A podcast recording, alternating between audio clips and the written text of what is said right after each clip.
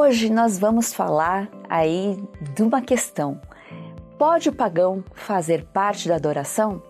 O texto aí tão conhecido de Mateus 2, 1 a 12. Então, fique ligado, inscreva-se e compartilhe essa mensagem.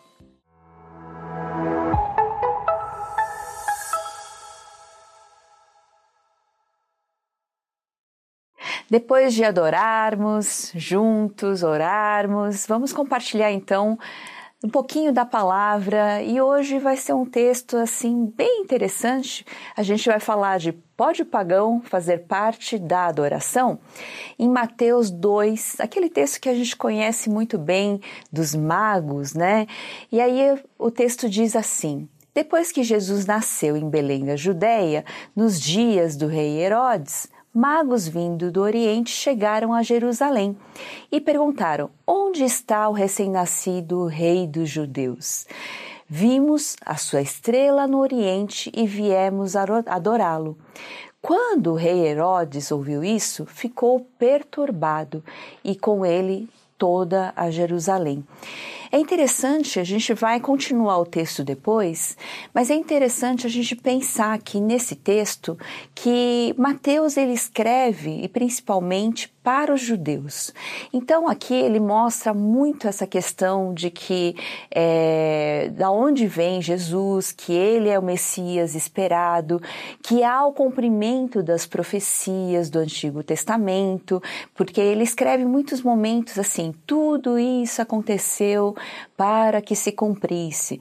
E existia naquela época uma questão de expectativa messiânica, uma espera é, profunda e assim realmente é, grande desse Messias que iria salvar esse povo, vir libertar o povo, principalmente da opressão, no, do, no caso romana, dos conquistadores, de quem havia ali é, como uma força atuante naquele momento. Então, esse Messias viria para destruir tudo, seria um general forte, poderoso, que destruiria a todos e colocaria justamente os judeus como co-participantes ou co-líderes nesse novo momento, nesse novo reinado. E nesse momento, falando para esse povo que está esperando é, o Messias tão aguardado, tão esperado para vir destruir, é, tem uma história estranha aí que aparece e é interessante a gente observar isso aqui em, em Mateus. Depois que Jesus nasceu, então Jesus já nasceu ali no, em Belém da Judéia e ele faz questão de dizer que é nos tempos do rei Herodes. A gente tem que entender um pouquinho quem são esses participantes da história. E aqui eu vou começar um pouquinho falando desses magos do Oriente. Quem são esses magos do Oriente, né? E por que se fala nesses magos? Os magos, eles são assim uma tradução da palavra grega, né? Magoi, né? É, e ela, essa palavra é usada tanto num sentido como astrólogos, no caso estudiosos, né, eruditos, mas também no sentido de que eles faziam magia, mágico, né? Alguns lugares são traduzidos dessa forma. É, essa palavrinha também é usada ali quando se fala do mágico Elimas, né? O Bar Jesus em Atos é, 13, 6 a 8. Então, é, essa palavrinha aparece, parece um, num contexto, quando a gente conhece esse texto, a gente já é, ouve falar, a gente é, estuda, ou às vezes a gente simplesmente é, ouve as pessoas contarem desde pequeno os três magos, acha bonitinha essa história, mas é muito estranho que eles apareçam aqui do nada. E principalmente quando a gente está falando de um livro tão judaico, tão assim, escrito é, com foco no judeu e falando de cumprimento de profecia. De repente aparece um, assim, é algo que é, causa esse estranhamento, deveria causar, né, para quem entende essa questão. E aí é, diz que esses magos eles estão em busca, eles estão procurando. É, aqui não é nem tão importante quem são esses magos. Então, não se fala quantos são, não se fala quem são. Provavelmente eles devem vir ali da Pérsia, alguns falam que é da Babilônia, mas assim, o importante aqui é que eles são magos, são estudiosos, são astrólogos, eles é, buscavam esse, esse conhecimento sobre a vida, sobre entendimento sobre o sentido, talvez, ou os acontecimentos do que aconteciam na vida uh, real, mas uh, você tentar explicar essas coisas através uh, das estrelas ou do estudo aí do, da, do que tem no natural, vamos dizer assim, né? E aí o que eles vêm fazer? Eles vêm procurar alguém que para eles não faria tanto sentido. Ele fala assim: onde está o rei, o recém-nascido rei dos judeus? Eles vêm procurar o rei dos judeus? Quem são eles para procurar o rei dos judeus? E aí ele diz, eles dizem mais alguma coisa interessante que é vimos a sua estrela. Quer dizer, eles nessa busca sincera, nessa busca uh, pelo conhecimento, não só da vida, mas uma busca por Deus. Eles vêm lá do Oriente e dizem: viemos adorá-lo. Então aqui é, é, algo que não se encaixa. Se a gente fosse pensar aí numa equação, é uma equação que não daria certo, não teria um, um, um fechamento, é, não, não teria um resultado correto aí nesse, nessa equação. E aí a gente fica nessa, nessa desse pensamento, puxa, o que, que eles vieram fazer? Quem são eles para adorar o rei dos judeus? Por que eles estão procurando os rei, rei dos judeus? E aí a gente também vê, é, em seguida, falar sobre o rei Herodes, né, que o rei Herodes ouviu isso e ele ficou extremamente perturbado e com ele toda Jerusalém. É interessante isso. O rei Herodes é conhecido aí como o rei que é, o rei Herodes o Grande, aquele que reinou por cerca de 40 anos antes de Cristo, né? Começou ali antes de Cristo até de, uh, o ano quarto antes de Cristo. Ele era um idumeu, ele era então um primo, né? Era descendente de Esaú, dos Edomitas. E ele era um rei extremamente cruel ele cada vez, tanto é que depois ele, chegando assim lá no final da vida, ele fica realmente muito mais cruel. Ele vai, ele vai ser capaz de matar a esposa, a esposa que ele diz que é a favorita, dois filhos dela, o seu filho primogênito. Ele também, ele era o, o Augusto, que era o imperador romano, ele chegou a dizer algo muito interessante, assim, até dá arrepio, né, da gente pensar no que ele diz. Ele tinha confiado em, em Herodes e ele chegou a dizer no final, assim, olha, eu acho que é mais seguro ser um porco de Herodes do que um filho dele. Para você ver o tamanho uh, da maldade, da crueldade e do que ele era. E ele, como ele era meio né? Ele não era um judeu autêntico, ele era um idumeu. Ele tinha essa vontade de se aproximar e fazer um pouquinho assim a, a fita dele para ficar bem ali com os judeus. E aí ele constrói, ele faz a reconstrução do templo, ele constrói muitas coisas belas, bonitas ali em Israel.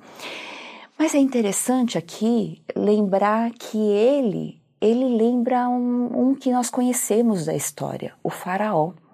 Nesse momento tão importante que o Salvador do seu povo nasce, que é Jesus Cristo, a gente lembra um pouquinho daquele, daquela, daquele momento da salvação que aconteceu é, com o Faraó lá no Egito.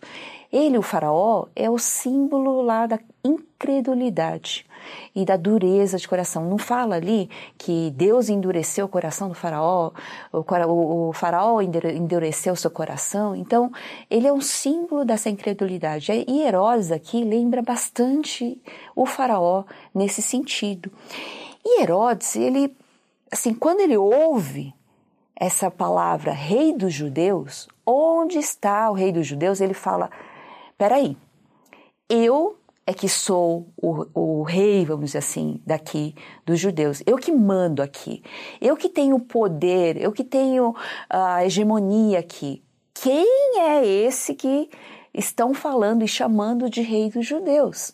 Então ele fica desesperado, ele começa, né, essa palavrinha perturbado, ele fica completamente sem, assim, cego pelo poder, olhando como é que ele vai tirar o meu poder, como, o que, que vai acontecer. E aí ele, então, é, vai atrás de é, informações. Como ele vai atrás de informações? Vamos voltar para o texto? Tendo reunido todos os chefes, os sacerdotes do povo e os mestres da lei, perguntou-lhes onde deveria nascer o Cristo. Então, já que vocês conhecem aí as profecias, vocês sabem é, sobre esse tal de Messias, né?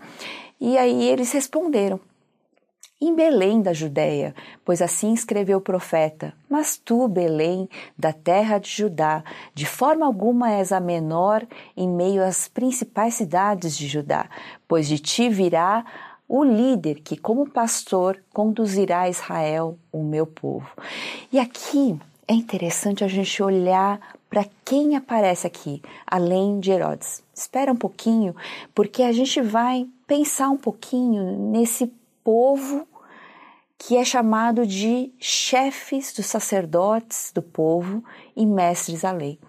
Eles são aqueles uh, responsáveis por tudo, pelo culto, pela adoração, é, são as pessoas que entendem realmente da lei, eles conhecem toda a história do seu povo, eles é o que, é o que deve, de, deveriam estar esperando com mais vontade, com mais expectativa esse Messias, e eles respondem simplesmente. Eles lembram ali, eles conhecem muito dessa lei, dessas profecias, então eles respondem: olha, é, parece que é em Belém de Judá, da Judeia, né? Porque o profeta disse isso, que em Belém nasceria esse líder, tá? O pastor que conduzirá Israel. Mas eles ficam a partir daí em silêncio. Eles não têm uma busca, eles não tem assim um mínimo de movimentação, um mínimo de, de vontade de mudar alguma coisa. Parece que a coisa não chega lá no coração deles, né? Parece que essa questão de será que é o Messias? Será que não? Será que a gente vai lá pelo menos para dar uma olhada, nem isso. Eles não mexem um dedo, não mexem nem olhar, né? Eles ficam simplesmente apáticos. Eles estão confortáveis onde eles estão. E aí a questão é, então Herodes chamou aí de novo aparece Herodes e os magos. Eles saem simplesmente de cena. Os mestres da lei não fazem nem coceguinha aí nesse meio. E aí eles saem de cena e aparece de novo o Herodes e ele chama agora secretamente os magos. Informou-se com eles a respeito do tempo. Eles tinham perguntado onde, onde ia nascer esse rei dos judeus. Agora ele vai perguntar quando vai nascer esse rei dos judeus, ou quando nasceu, né? Ele pergunta a respeito do tempo exato em que a estrela tinha aparecido. Enviou-os a Belém e disse: Vão informar-se informar com exatidão sobre o menino. Logo que o encontrarem, avisem-me, para que eu também vá adorá-lo. Aí a gente olha para cada um desses grupos. Vamos ver os magos? Os magos tinham uma sinceridade em adorar esse rei dos judeus, que não sei, eles talvez conhecessem de ouvir falar, mas eles tinham a vontade de buscá-lo sinceramente. Eles tinham esse anseio no coração e eles tomaram uma atitude de ir lá em busca de adorá-lo, de falar quem é esse rei. Vamos conhecê-lo e vamos adorá-lo.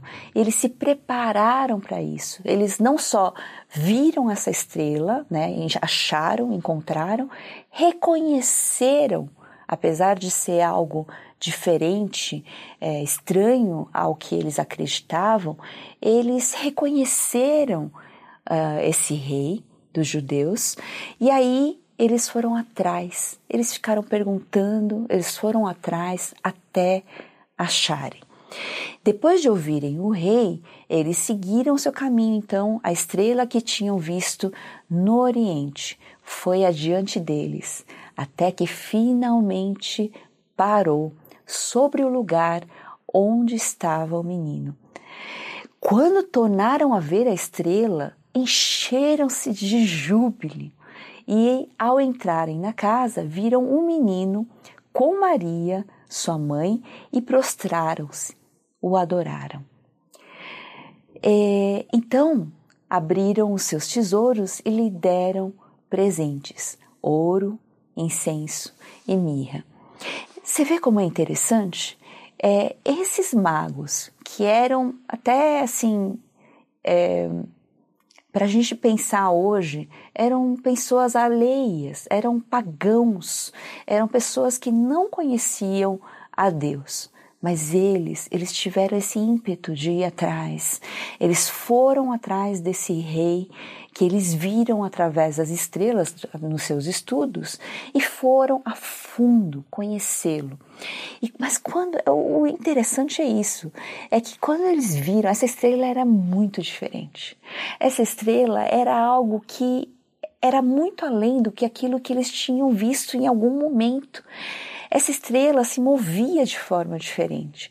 E essa estrela os guiou e parou exatamente no lugar onde Jesus havia nascido.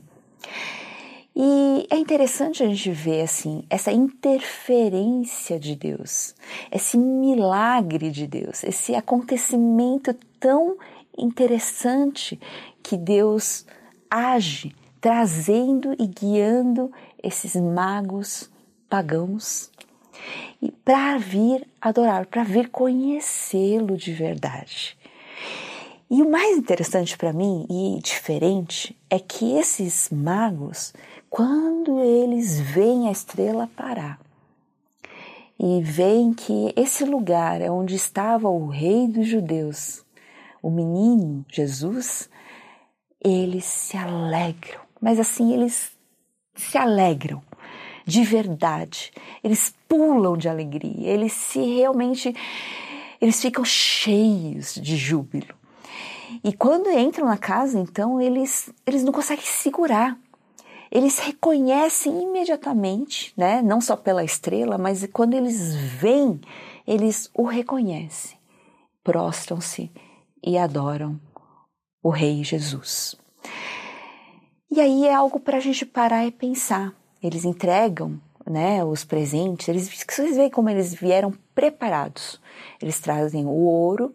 O ouro é algo que é interessante porque quando a gente fala de ouro, a gente lembra desse ambiente real, né, do, da realeza, né, daquilo que você vê nos palácios, os reis né, se adornavam com ouro. Então, isso lembra muito a realeza. O incenso lembra o sacerdócio, né, o sacerdote, porque ali, um pouquinho antes do santo é, e do santo dos santos, ele tinha o que? O, é, o altar de incenso. Então, esse incenso deveria sempre levar a Deus, né, os nossos pedidos, as nossas orações e a mirra, que lembra justamente essa morte. É, é, medicinal, é usado medicinalmente, dizem que lembra o que? A morte de Jesus Cristo que vai acontecer lá em frente. Então, eles vêm preparados. Esses magos são muito interessantes e vale refletir é, no que eles fazem. E aí, lá na frente, diz que eles são advertidos em sonho para não voltarem a Herodes. Lembra o pedido de Herodes? Quando vocês acharem um menino, vocês voltem aqui e me avisem onde ele está, porque eu também quero adorá-lo. E retornam à, à sua terra por outro caminho. É, aqui são. É, a gente tem que lembrar um pouquinho é, desse Herodes, né? O Herodes, ele é aquele rei cruel e ele diz que ele vai adorar a Deus, é, ele diz que vai adorar esse Jesus. Mas o que, que ele está mais interessado? Ele tem intenções más por trás. Ele tem é, a intenção, na verdade, de conseguir guardar e permanecer no poder. Então, o que ele quer fazer aqui é, a gente vê depois no versículo 16, que ele vai mandar matar todos os meninos que são que o ameaçam, que seriam dessa idade do menino, do rei dos judeus que os magos foram encontrar. Então, a gente encontra pessoas de várias formas. Tem aqueles que buscam a Deus de modo sincero, como os magos. E não importa onde eles estão, não importa de onde eles vêm, importa que eles estão em busca e eles vão achar. Deus dá um jeito, Deus faz, abre um caminho, mostra a estrela para que eles consigam achar esse Deus, esse Jesus, o Senhor e Salvador. Agora, o Herodes é aquele que sempre está com interesse próprio ele quer resolver os problemas dele, ele quer, é, ele diz que vai adorar. Ele sempre tem uma, muito, uma oratória muito convincente, mas na verdade o coração dele é duro. O coração dele não está voltado para esse Deus, não quer buscá-lo. Ao contrário, ele quer se afastar o quanto ele puder. Ele quer matar todos os deuses possíveis para que ele continue no poder. E os chefes, né, ali da, da sinagoga, do, uh, daquele lugar tão importante que era o lugar da adoração. É, eram pessoas ligadas a esse culto, a adoração a Deus e estudo da palavra, da lei. Esses mestres da lei é, são aqueles que vão ficar em silêncio. Eles estão acomodados, simplesmente. Por quê? Porque é mais fácil. Porque ali eles garantem o que eles têm que fazer, eles têm a ideia já definida, eles não querem mudar nada. Então, essas pessoas não estão realmente interessadas nem em conhecer a Deus, nem em fazer nada, muito menos adorar a Deus. Então, são coisas para a gente é, trazer para reflexão na nossa vida. Quem você tem sido? Como mago? Como Herodes? Ou como esses chefes, né, os mestres da lei?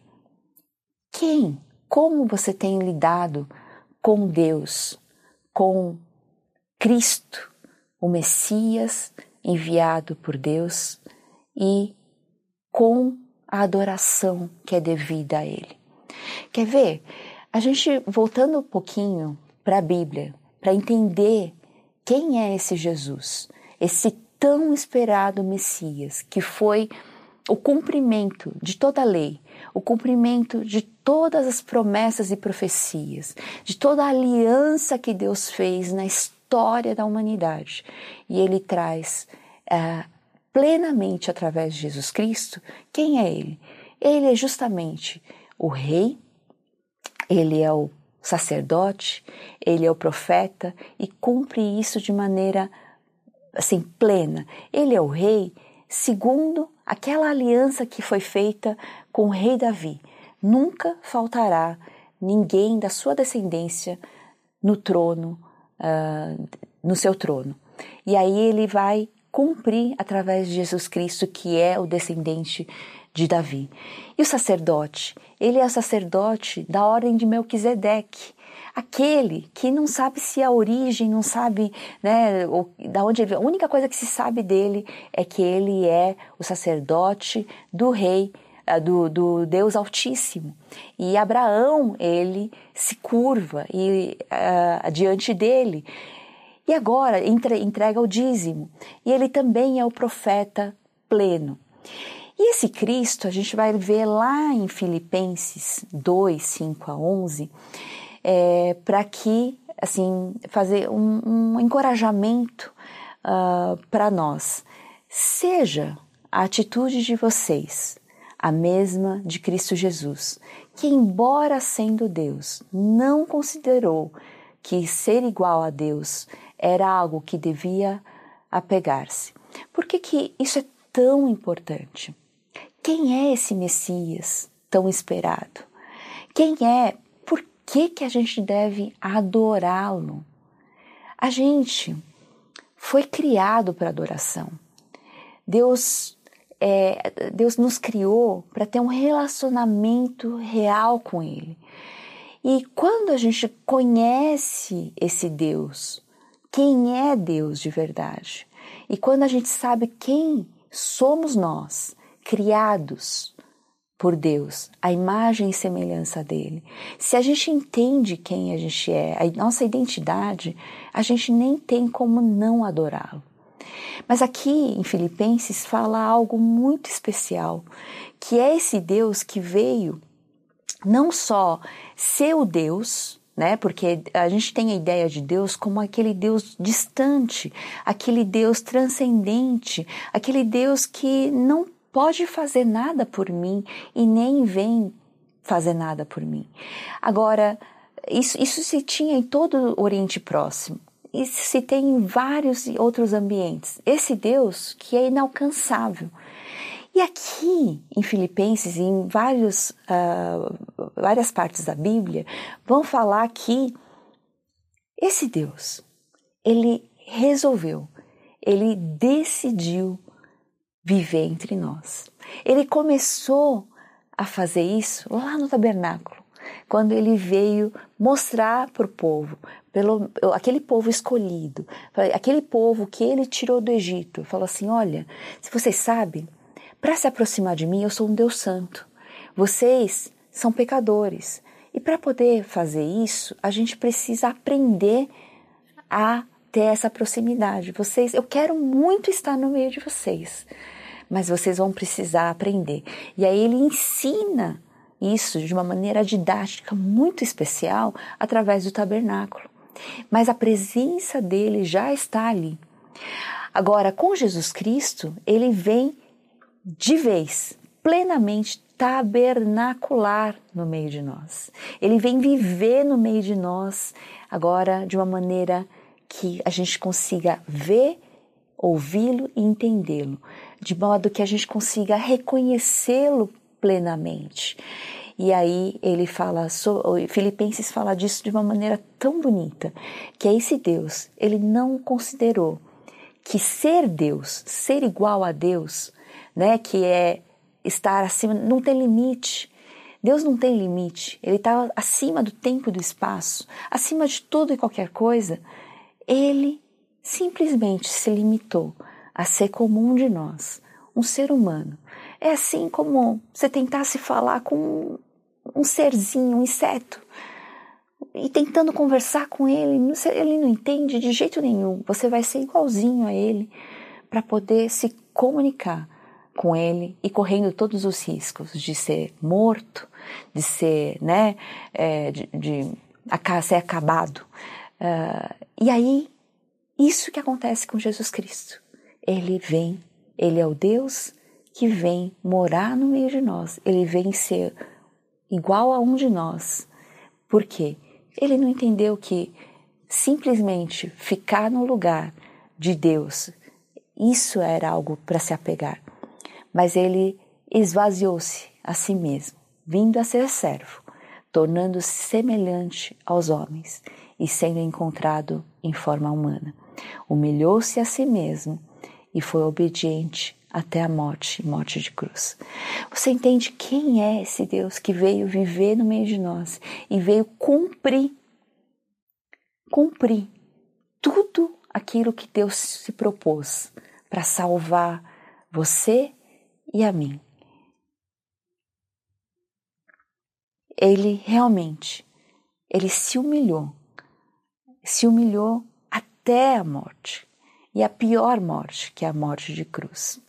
Então, deve ser adorado. Ele é digno de toda a adoração da sua, da minha e de todos uh, os que devem adorá-lo.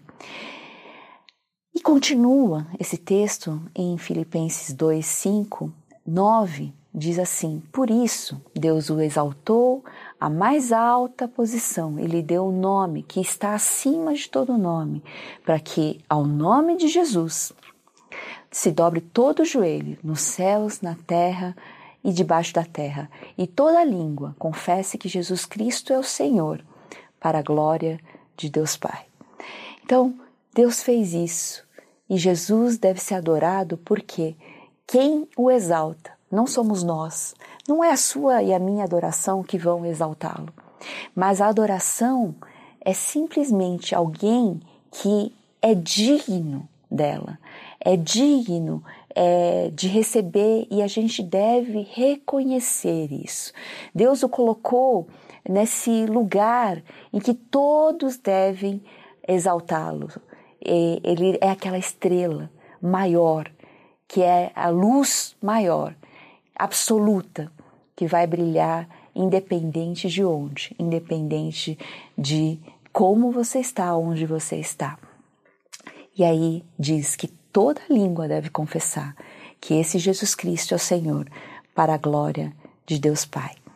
E aí a gente lembra, então, quem vão ser os adoradores? Já que a gente falou que Deus é, é Jesus Cristo, é esse Deus, e ele deve ser reconhecido, deve ser adorado pelo que ele fez, pelo quem, por quem ele é. Quando a gente reconhece, a gente não tem como uh, se segurar, a gente precisa adorá-lo. E aí a gente vai ver um texto muito interessante falando quem são esses adoradores. Quem devem ser esses adoradores?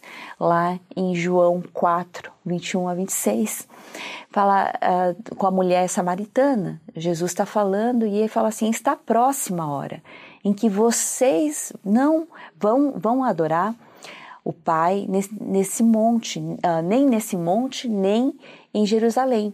Vocês, samaritanos, adoram o que não conhecem, nós adoramos o que conhecemos, pois a salvação vem dos judeus. O importante aqui é a gente lembrar da onde vem a salvação. Quem traz a salvação é esse Cristo.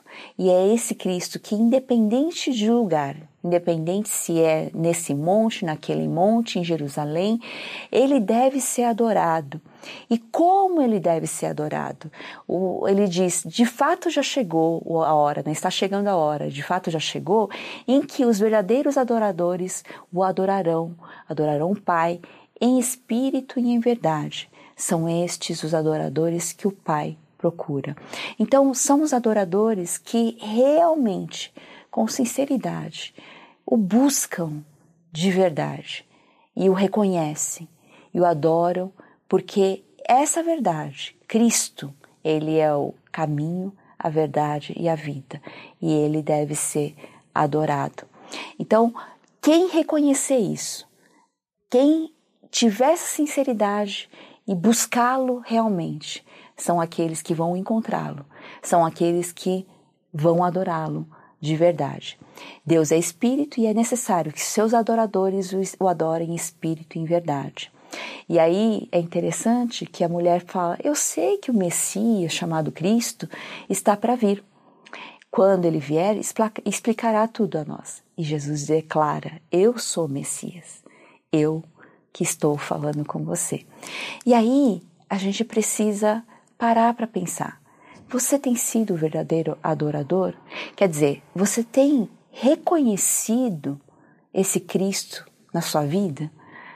Você tem reconhecido a ação e o agir dele na sua vida? Como você tem vivido isso? Como os magos, buscando, indo atrás, vivendo isso? Porque a adoração a gente não vive simplesmente contemplando, olhando. Não, a gente toma ação, a gente faz, vai atrás dele, a gente busca.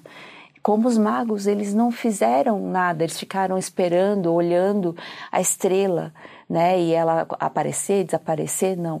Eles simplesmente, eles se prepararam com tudo que eles tinham de melhor. Eles foram atrás, buscaram informação e foram atrás para adorá-lo, encontrando e reconhecendo o Jesus, o Messias dos judeus, mesmo sem conhecê-lo. Então, da onde pode vir a adoração? Será que isso é dentro de ambientes religiosos? Não é verdade. Tem gente que está 10, 15, 20, 30 anos em ambientes religiosos e não conhecem, não reconhecem o Cristo, o Messias e não adoram, não conseguem. Assim como os mestres da lei, aqueles que conheciam e se esperava tanto dele. Alguns tão, estão tão cegos pelo poder, pela fama, por tantas coisas desse mundo, pelo dinheiro, pelas riquezas desse mundo, pelos acontecimentos desse mundo, que eles não conseguem reconhecer simplesmente o Jesus que está na frente deles. Eles preferem as outras coisas, eles preferem buscar as outras coisas. Então, quem você tem sido? Como é que você é, vai adorar. Então, esse momento é muito importante para você. Lembre-se, seja um verdadeiro adorador, mas para isso você precisa reconhecê-lo como seu Senhor e Salvador na vida diária, todos os dias da sua vida. Conheça-o, reconheça-o e adore-o. Essa é a nossa mensagem para hoje. Que Deus abençoe a cada um de nós, para que a gente tenha os olhos abertos, os ouvidos abertos, o coração quebrantado e ansioso para conhecê-lo, reconhecê-lo e adorá-lo. Deus abençoe a todos. Uma ótima semana.